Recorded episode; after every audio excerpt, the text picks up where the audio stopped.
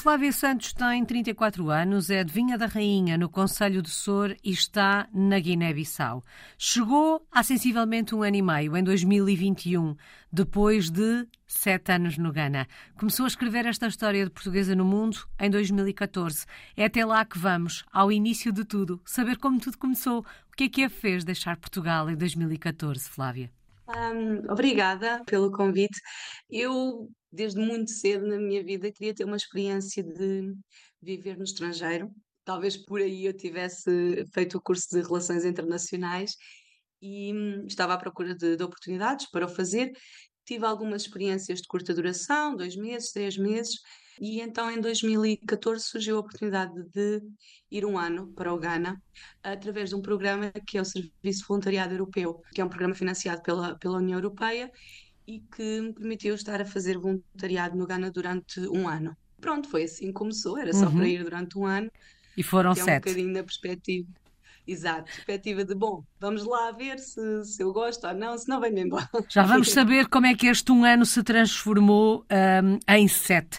Flávia, mas dizia que esta era uma vontade desde sempre e que antes de se mudar para o, Ghana, para o Ghana em 2014 foi tendo experiências de curta duração. Estas experiências de curta duração foram reforçando essa vontade que já existia, foram de alguma forma confirmando que o caminho que queria era mesmo aquele, ou este que está a seguir? Uh, sim, porque eu penso que quando, quando temos uma experiência de viver num outro país, num outro contexto, um, as aprendizagens que fazemos são muito significativas. Eu, eu acho que aprendemos muito em pouco tempo.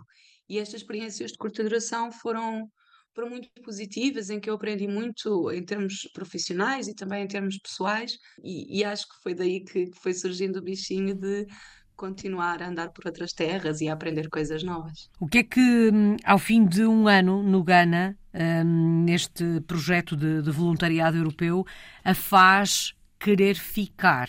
Imagino que na altura não tenha decidido que ia ser por mais X anos, mas alguma coisa a fez querer ficar.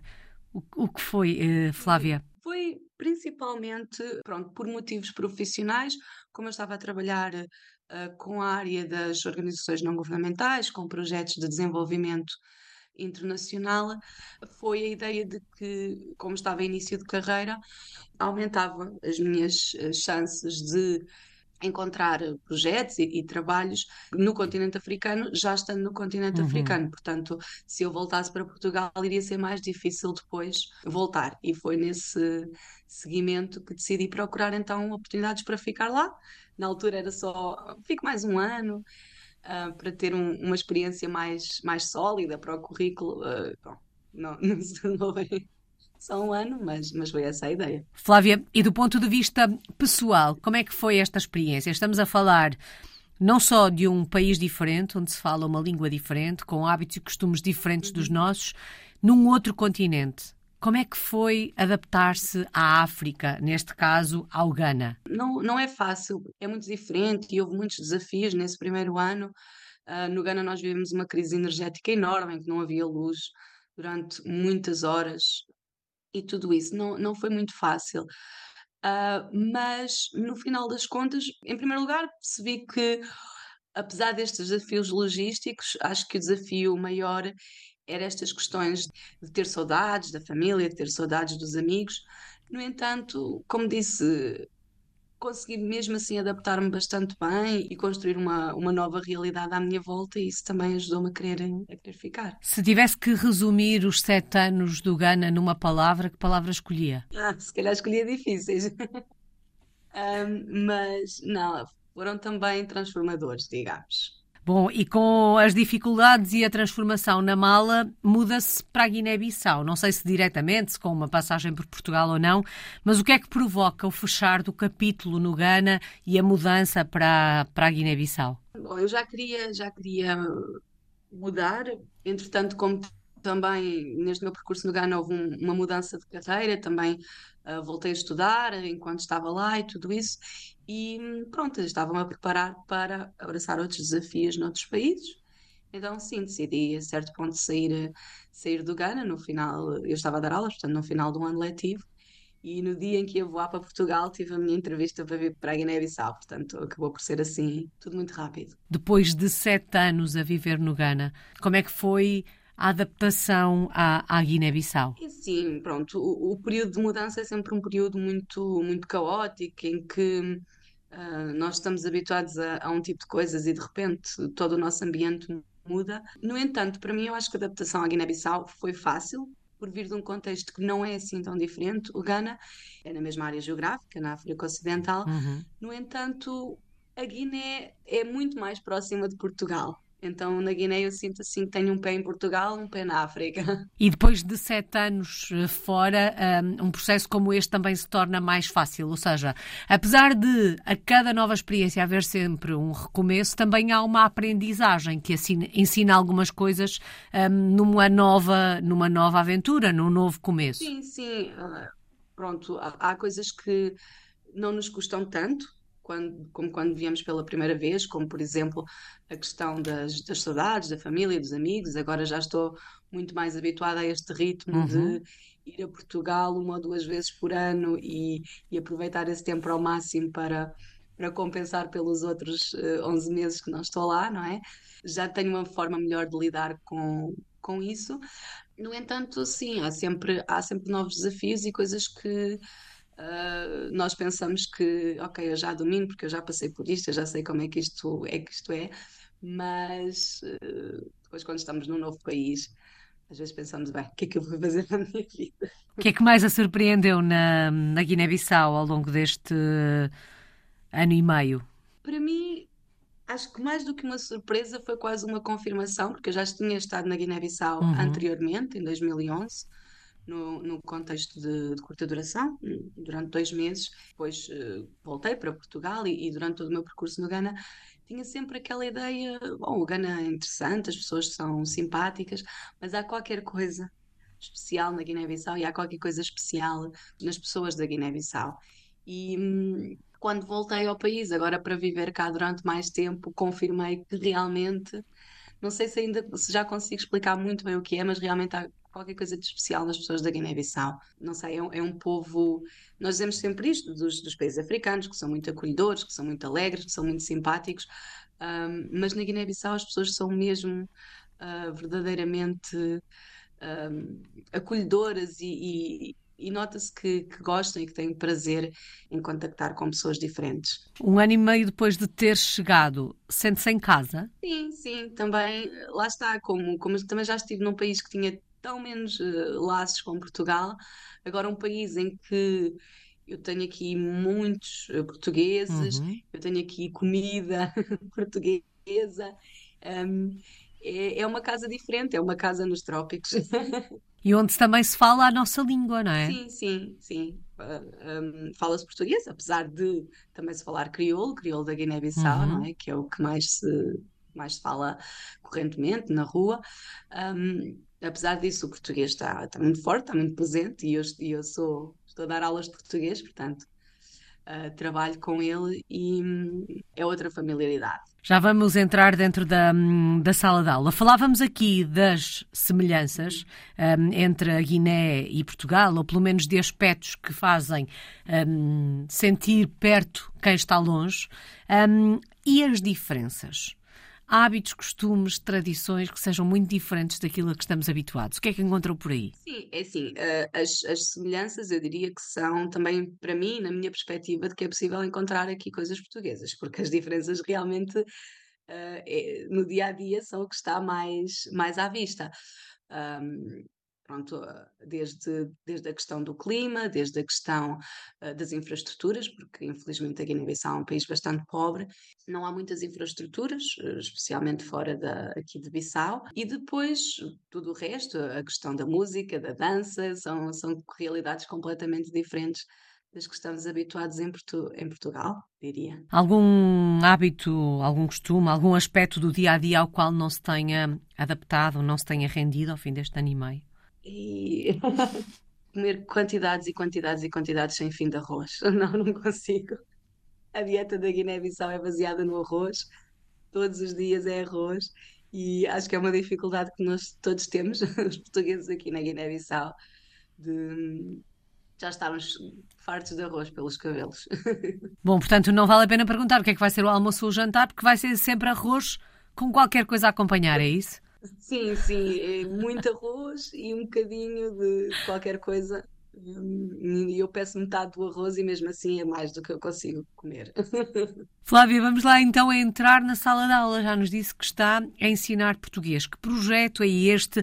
Que mudança foi esta na sua carreira? Porque ao início falávamos das relações internacionais. O que é que aconteceu aqui em termos, em termos profissionais? Sim, acabou por ser eh, um bocadinho pelo, o acaso, mas também algo que, que eu tinha muita curiosidade em explorar e que, e que sempre tive muito gosto pela área do ensino, mesmo na área da, das ONGs eu estava uh, mais na área da formação e essa oportunidade acabou por surgir no GAN e daí eu ter ficado e então a partir daí decidi, ok, vou, vou investir mais nesta área, vou uh, estudar, especializar-me nesta área.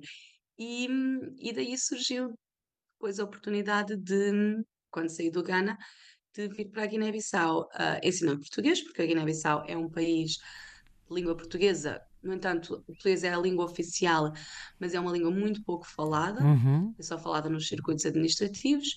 E depois na escola o ensino é feito em português, mas os alunos não sabem falar português, então causa aqui um grande déficit na qualidade do, do ensino que é prestado e na aprendizagem que os alunos conseguem fazer. Eu vim inicialmente dar formação de professores de português do ensino secundário, projeto que estive a, a fazer no ano passado. E, entretanto, este ano surgiu uma nova oportunidade de dar aulas de português na Faculdade de Direito de Bissau, que é um projeto que é apoiado pelo Instituto Camões e pela Faculdade de Direito de Lisboa. Portanto, é uma cooperação que já uhum. existe há, há, há, mais de 30 anos. E então estou aqui uh, com, com estudantes da Faculdade de Direito a tentar melhorar as competências portuguesas, que são essenciais para eles terem sucesso nas outras eh, cadeiras e, e, na sua vida profissional. O que é que se sente ao ensinar português tão longe de casa? É, é interessante, é, é, é familiar e, e, ao mesmo tempo uh, é algo novo. Eu, eu acho muito interessante também olhar para a língua portuguesa desta perspectiva mais pluricêntrica, de não ser só algo nosso de Portugal, mas algo que, um, ao termos difundido pelo mundo, também é apropriado e é manipulado e utilizado por diferentes povos que, que inserem também na língua portuguesa características das suas próprias culturas. Portanto, uhum. para mim é uma, é uma grande aprendizagem e eu acho, acho muito interessante. Acho que também aumenta mesmo a, a minha bagagem enquanto, enquanto profissional. Satisfeita com esta mudança profissional realizada profissionalmente, Flávia?